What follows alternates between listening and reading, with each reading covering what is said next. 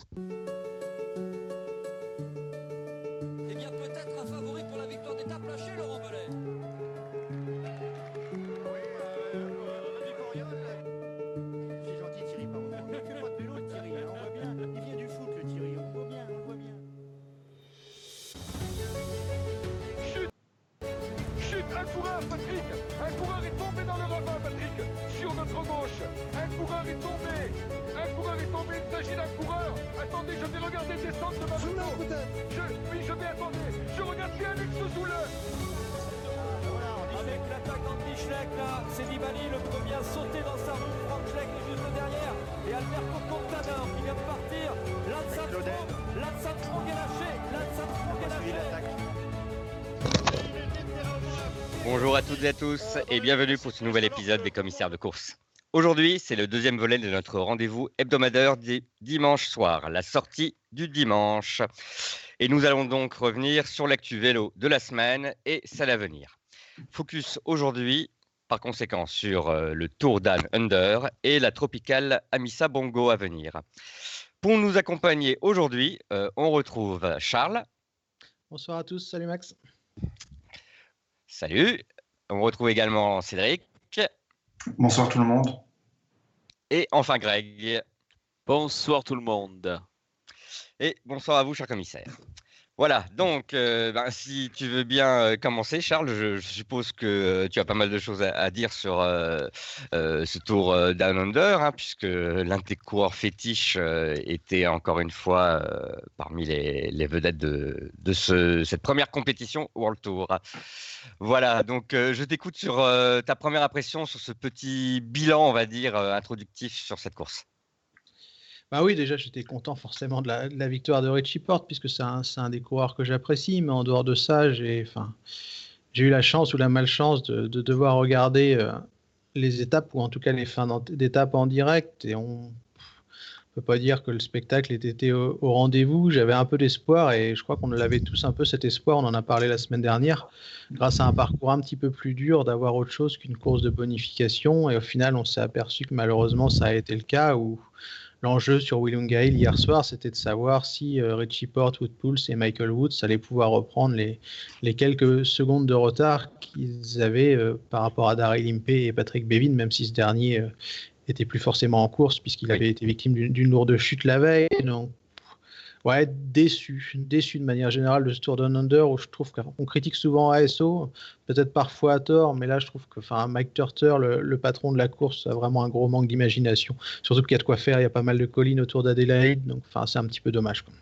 Alors, euh, avant de donner la parole euh, à Cédric, c'est vrai que euh, pour revenir sur ce que tu viens de dire, on s'est amusé, notamment sur le forum, à, dire que c'était ce qu'on a vu, c'était finalement une, très belle rediffusion de, de la course 2018. hein, parce que je pense euh, que si certaines personnes euh, ne l'auraient pas prévenu du contexte, euh, auraient pu euh, vraiment croire à ça.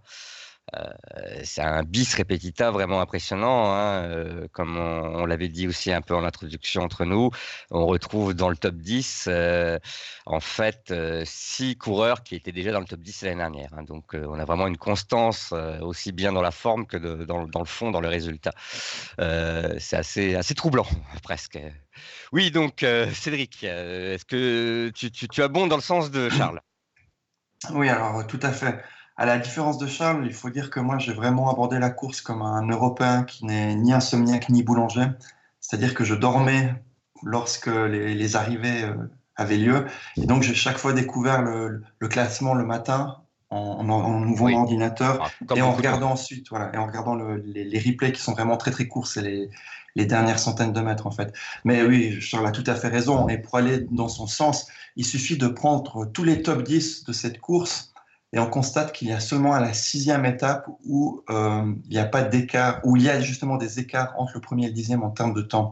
Mm. Donc ça montre l'importance finalement des. Et malgré tout, c'est pas la dernière étape qui, qui, qui fait le, le classement général. Donc ça montre un petit peu l'absurdité de, de ce système où finalement euh, c'est pas les plus forts à la pédale qui, qui s'imposent. Donc évidemment, je partage ce constat. Ceci étant dit, j'aimerais quand même rappeler que c'est arrivé une ou deux fois à Paris-Nice aussi que la, victoire se joue sur euh, les bonifications. Donc c'est malheureusement assez courant. et je vais peut-être donner une petite excuse à cette course qui est la, course de reprise, même si Charles l'a très bien dit, on, pourrait faire, on pourrait beaucoup mieux sur, sur cette course. Mais peut-être juste pour conclure, tant que ça fonctionne, tant qu'il y a du monde au bord, des routes, je me demande si les organisateurs ont vraiment envie d'être audacieux, d'essayer de nouvelles choses. Malheureusement, je crains que ce ne soit pas le cas. Bien, alors euh, donc là, je vais passer la parole à Greg, mais euh, juste euh, avant ça, sur ce que tu as dit, c'est vrai que c'était assez révélateur, hein, la faiblesse des, écarts. Après, pour relativiser, effectivement, comme tu l'as dit, on le retrouve ça sur Paris-Nice. Je me souviens même aussi d'un ou deux Tirreno, euh, pourtant à une époque où ils étaient quand même euh, assez sélectifs, qui se jouaient aux bonifications euh, entre les deux, trois premiers. Et puis également, pour peut-être un peu nuancer tout ça, c'est, tu l'as dit, une course de reprise, puis c'est aussi une course qui traditionnellement se, jouait euh, souvent quand même au bonif. Il y avait même une époque où elle se jouait au bonif entre sprinters et purement entre sprinters, hein, où Greppel, Alan Davis les remportaient. Alors euh, voilà, donc je ne sais pas si toi, Greg, est-ce que euh, finalement tu, tu, relativises tout ça parce que tu t'y attendais un peu quand même, ou tu as été aussi déçu? Bah, c'est toujours particulier comme course, puisque comme c'est la première de la saison, il y a toujours beaucoup d'attentes et peut-être beaucoup trop. Hein, que ce soit par le parcours ou, la start list, c'est vrai que bon, ben, il n'y a pas de surprise encore une fois cette année. On n'a même pas dit que c'est Impé qui avait gagné d'ailleurs. Au final, je, n'ai même pas annoncé le podium, euh, effectivement. Hein, voilà. Donc euh, voilà, c'est toujours un peu comme ça. Il y a toujours beaucoup d'espoir, beaucoup d'impatience. Hein. Après l'hiver, on attend toujours euh, avec beaucoup d'impatience cette première course, ces premières sprints, la première bagarre sur William Gale, alors que finalement, ça se termine toujours un peu de la même façon. Alors après, je rejoins aussi Charles, c'est vrai que euh, les organisateurs pourraient faire un effort pour éviter que ça se joue seulement au bonif, euh, pour avoir un peu plus d'enjeux, justement, pour peut-être plus mettre en valeur la montée de Willunga Hill. Parce qu'en donnant autant d'importance au bonif, finalement, eh bien, on diminue ce qui est l'attractivité, la, la montée Richie Porte, euh, qui conclut, euh, et ça se terminait, d'ailleurs, c'était la première année, non Ça se termine à, à Oui, c'est la première année que ça se termine sur cette étape-là. D'habitude, il y a toujours la dernière étape. Euh. Donc c'est dommage pour cette année où il avait placé en dernier jour eh bien d'avoir donné autant d'importance au bonif au tout début. Oui, Charles, tu voulais donc intervenir, je t'en prie. Ouais, ouais, je, voulais revenir sur ce que disaient Greg et Cédric sur, le parcours, notamment. Enfin, c'est vrai que c'est un peu dommage, surtout Enfin, pour ceux qui ont regardé, la, je crois que c'est la quatrième étape où il y avait cette ascension de corkscrew qui était, qui était pas là l'an passé. Enfin, on voit que c'était une belle montée où c'est Bennett, Pouls, Woods et, Porte qui s'extirpent, je crois, dans, les derniers hectomètres. Mais la descente était tellement roulante qu'au final, l'avantage qu'ils avaient pris dans la montée n'a pas été suffisant. On se retrouve avec un sprint, je crois qu'ils étaient une trentaine. C'est ça. Enfin, pourquoi pas avoir ajouté une deuxième ascension de corkscrew qui aurait pu corser un petit peu la course et, donner quelque chose un peu différent de cette histoire de, Bonif qui revient toujours. Alors, enfin, on en parlait un petit peu en off avant l'émission. hier soir, j'ai regardé la, suite de l'arrivée. Il y avait une interview de McTurter, justement, le, président de la course, et il expliquait qu'il envisageait clairement d'ajouter un contre-la-montre par équipe. Quand on voit que sur une épreuve comme Tirreno, qui est quand même assez disputée, où le parcours est, quand même dix fois plus dur, on voit à quel point ça bloque la course. Imaginez le Tour de Under qui joue déjà à coup de bonif, on rajoute un chrono par équipe, mais l'équipe gagne, ça y est, c'est fini, quoi, c'est plié. Donc, enfin, je comprends vraiment pas l'intérêt d'envisager même ce, genre d'ajout à l'épreuve. Je ne sais pas ce que vous en pensez, les gars, mais je, ne piche pas du tout. Alors moi, je peux le comprendre, mais simplement parce que ça, s'inscrit peut-être dans un contexte euh, euh, de culture et de tradition historique du vélo en, Australie. Mais c'est tout. ce n'est que par là que ça peut se justifier. Sinon, d'un point de vue d'une logique sportive, je te suis totalement, Charles. J'imagine que euh, Cédric, c'est un peu pareil là-dessus. La question qu'on peut se poser, c'est quel est le, le, statut vraiment de cette course? Évidemment, c'est la première étape pour le tour, donc on est tous très excités, comme le disait Greg juste avant, mais en fait, c'est une course pour sprinter. Et encore, c'est une course pour sprinter qui a envie de faire le voyage et d'être visiblement très bien logé en Australie. Et euh, on peut se demander, on peut vraiment se poser la question si, comme le Tour de Man ou comme d'autres courses, le, but euh, inavoué de ce genre d'épreuve, c'est vraiment de faire un coup de publicité pour la région qui accueille l'épreuve. Il suffit d'aller sur Instagram et de voir que tous les coureurs euh, se prennent en photo avec des koalas, se rencontrer sur le bord de la route ou à l'hôtel. Donc vraiment, il y a, et cet aspect très marketing qui, Ah oui, qui semble vraiment prendre le. C'est la plus grosse région viticole d'Australie, si je ne me trompe pas. Donc en plus, il y a un enjeu derrière où on sert du vin, etc. Enfin, il y a tout un truc. hein. Il faut reconnaître qu'elle est desservie également par de très beaux paysages, donc Mm. euh, ils peuvent en Ah, profiter. ça, oui, évidemment. ouais. Là, c'est magnifique. quoi, ça, par Mm. Et euh, oui, oui, tu, je- là- là-dessus, euh, je, je pense que je pense que tu as raison parce qu'en fait, euh, euh, s'ils avaient voulu changer la formule, ça fait quelques années que ça aurait pu être fait. hein. Après tout, la course maintenant est bien installée. Alors, pourtant, on retrouve systématiquement cette arrivée euh, sur euh, Willingham Hill depuis maintenant, euh, je sais pas, peut-être plus de 10 ans. Ah oui, puis c'est ce qu'on disait en début d'émission. Enfin, ceux qui regardent la course, qui ont regardé un petit peu la course, ou ne serait-ce que les résumés, les vues d'hélicoptère, on voit que c'est vallonné autour d'Adélaïde. C'est pas tout plat, donc il y a forcément moyen de faire quelque chose, quoi.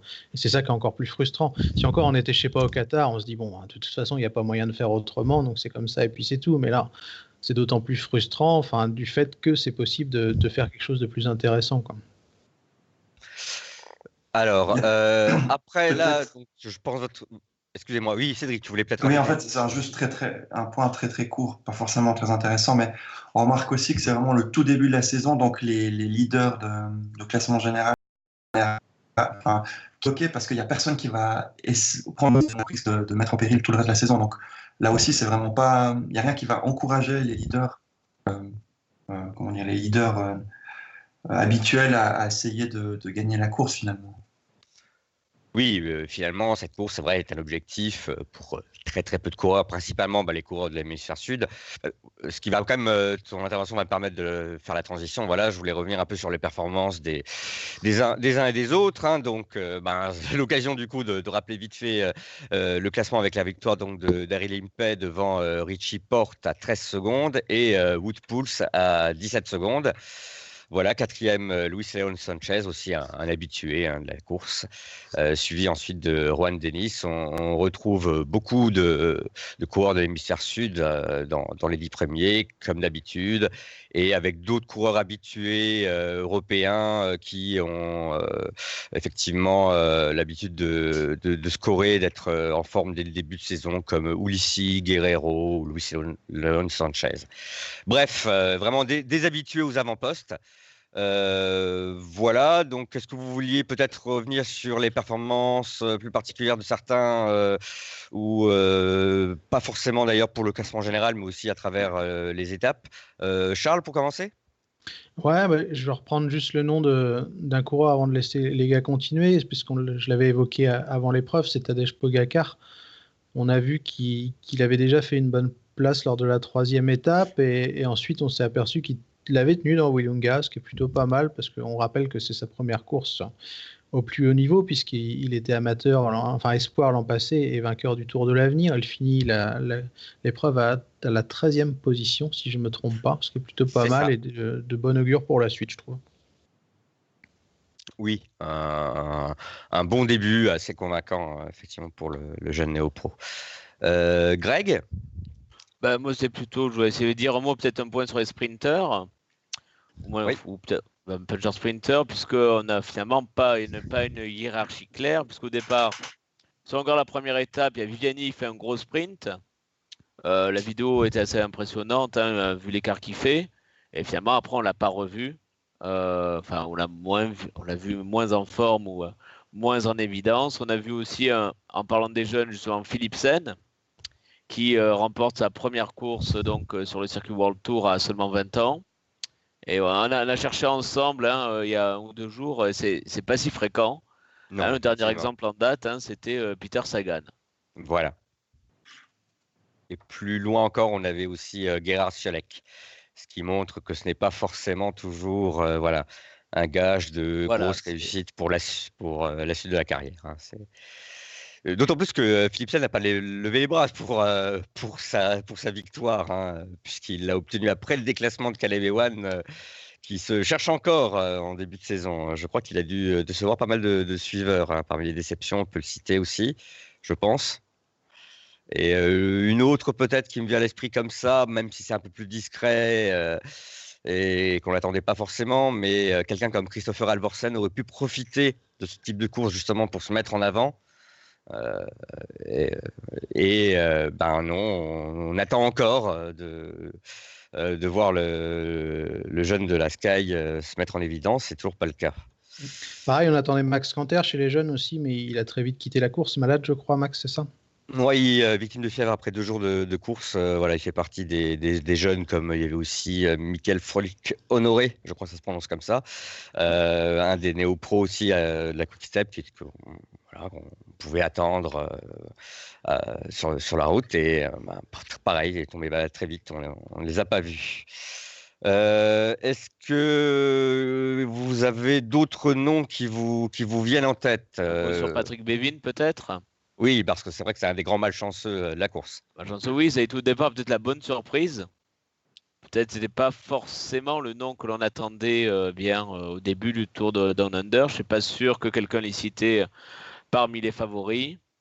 Et donc voilà, c'est malheureusement hein, sa chute hein, sur la sur l'avant-dernière étape hein, qui, qui lui coûte peut-être finalement la, victoire finale parce qu'il était donc leader, et il avait fait une très belle impression. Et on se demande est-ce que dans la, CCT, la CCC, il va pas prendre euh, une, enfin, une place, pas de deuxième leader, ou, presque, parce que eh bien, euh, l'équipe n'est peut-être pas très forte, il n'y a pas tellement de grands noms à part Van Avermaet. Donc peut-être qu'il a, qu'il a sa carte à jouer cette année.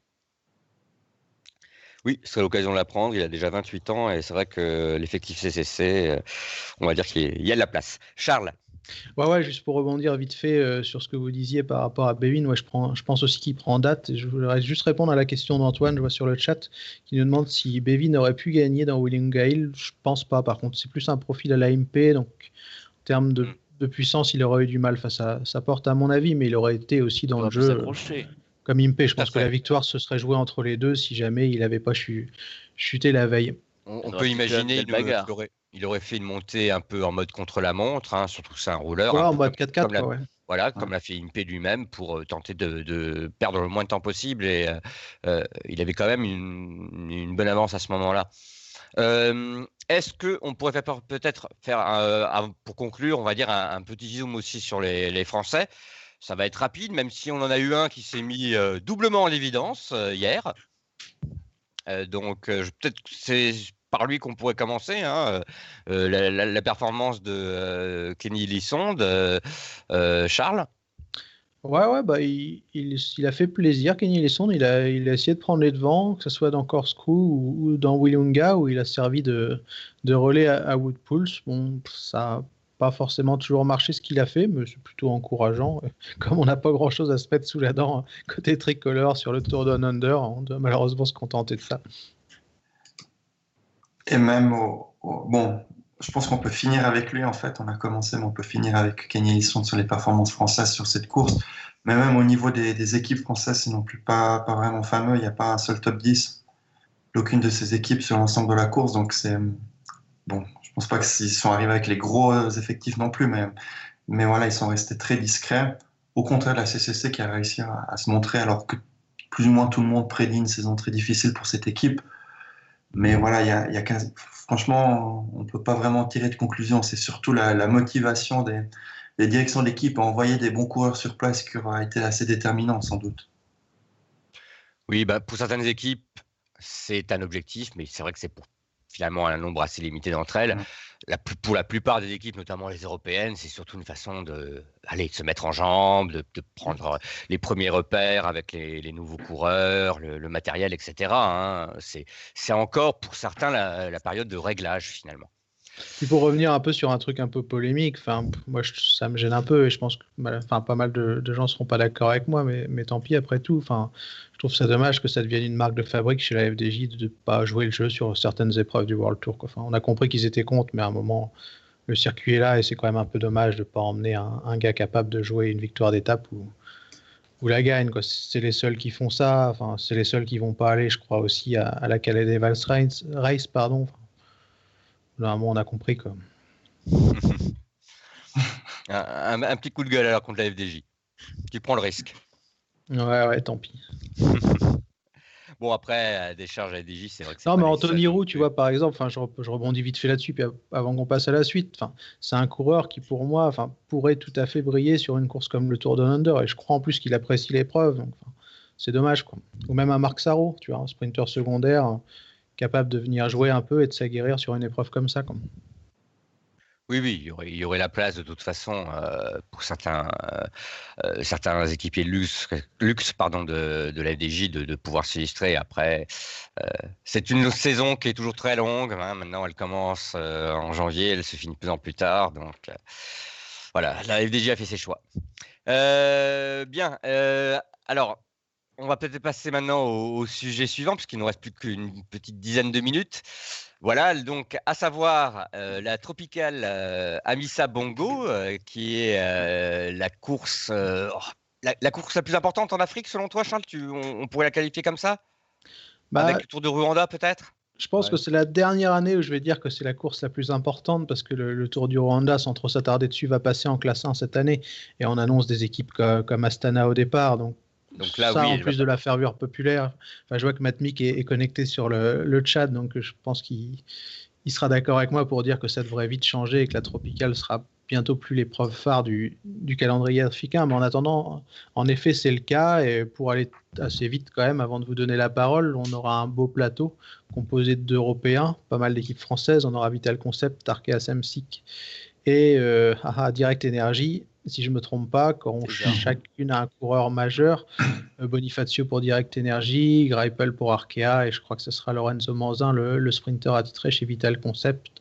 Et si on rajoute à ça, euh, côté européen, une équipe Androni qui va amener Peucci et, et Vandrame, euh, ou Vandram, Max, tu me corrigeras, c'est plutôt pas mal, je crois. Je pense qu'on doit dire Vandrame, mais je, je, suis pas sûr. Je, je, ça, je, je, ne m'avancerai pas encore là-dessus, mais je pense qu'on doit prononcer le, le, E effectivement légèrement ouvert. Euh, oui, finalement, on a euh, quand même euh, effectivement une liste de participants assez intéressante. Alors, juste peut-être pour replacer le contexte. Pour ceux qui connaissent pas trop cette, cette course, hein, c'est la, la, course qui sert traditionnellement de, de, de rampe de lancement pour lancer la saison pour pas mal d'équipes françaises.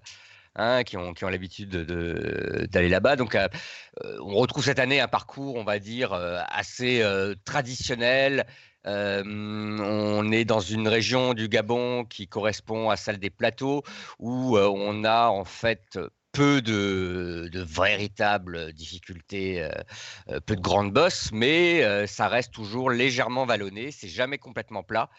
Et sur des routes qui, de toute façon, ne sont pas non plus euh, forcément d'une grande qualité, qui sont parfois très étroites, qui tournicotent beaucoup.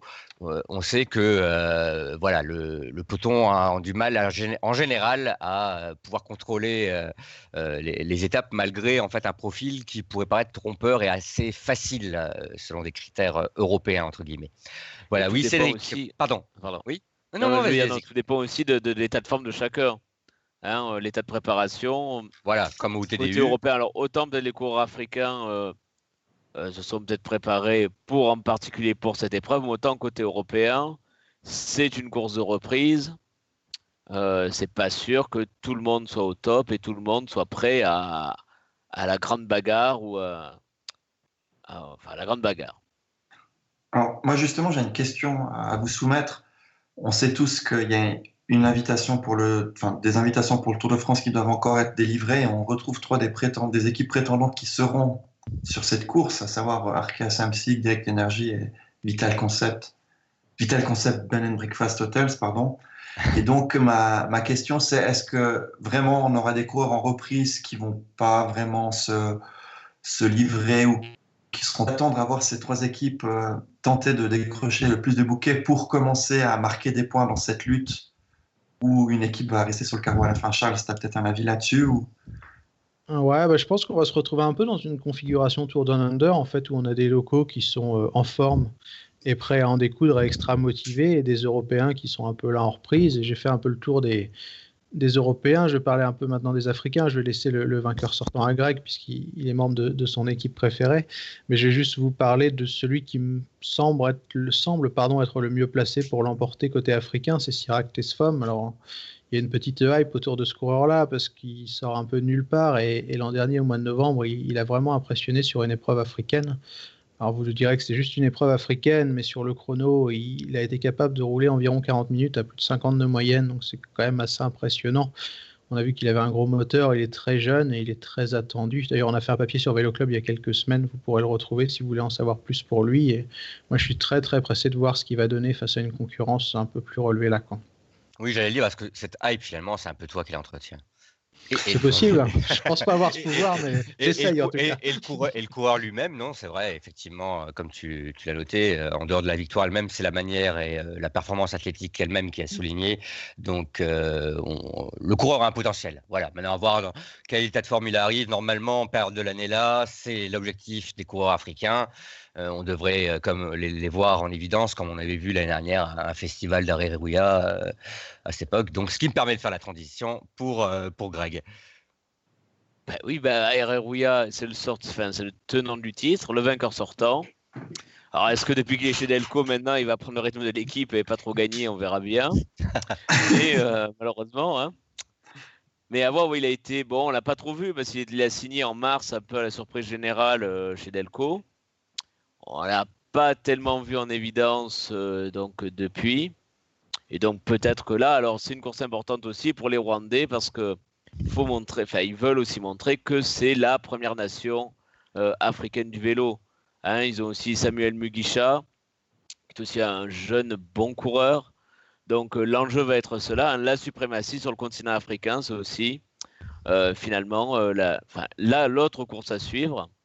Hein, c'est ça, c'est l'enjeu. Donc là, la suprématie du continent africain. Est-ce que Areruya va confirmer tous les espoirs placés en lui à suivre? Donc un match euh, Érythrée-Rwanda a priori, euh, en tout cas pour, euh, pour cette suprématie. Avec Aragui en arbitre peut-être à voir. Oui, pour effectivement pour l'Algérie. on retrouvera effectivement l'expérimenté le, donc vous pensez effectivement, vous, à des victoires assez rapides du, côté de, de Greppel euh, ou voire euh, euh, Bonifacio, enfin les, sprinteurs des, des équipes françaises, dans le cadre de déjà cette lutte pour Tour de France?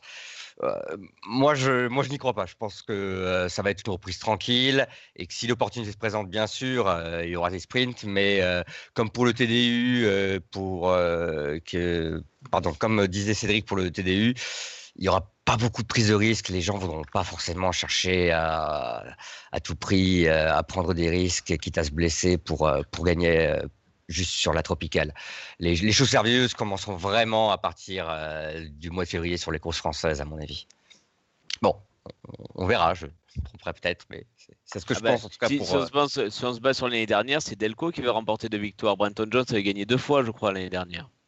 Ils n'ont pas obtenu la, place sur le tour pour autant. C'est là-dessus justement que je voulais rebondir. Enfin, l'année dernière, on a quand même des sprinteurs hein, de seconde zone, si on peut les appeler comme ça. Désolé Greg, mais euh, qui, ont gagné des étapes ou qui étaient bien placés. un Greipel, c'est quand même un sprinter de, classe internationale. Donc, s'il est en forme, il peut gagner 3-4 étapes. Je pense que ce sera plus ou moins ah, Je serais surpris qu'il n'en gagne pas deux ou trois quand même. À ton pronostic, c'est au moins deux ou trois victoires pour Greipel. Il y, a combien d'étapes? 7 Ouais, ça va, c'est encore. oui, ça laisse le temps.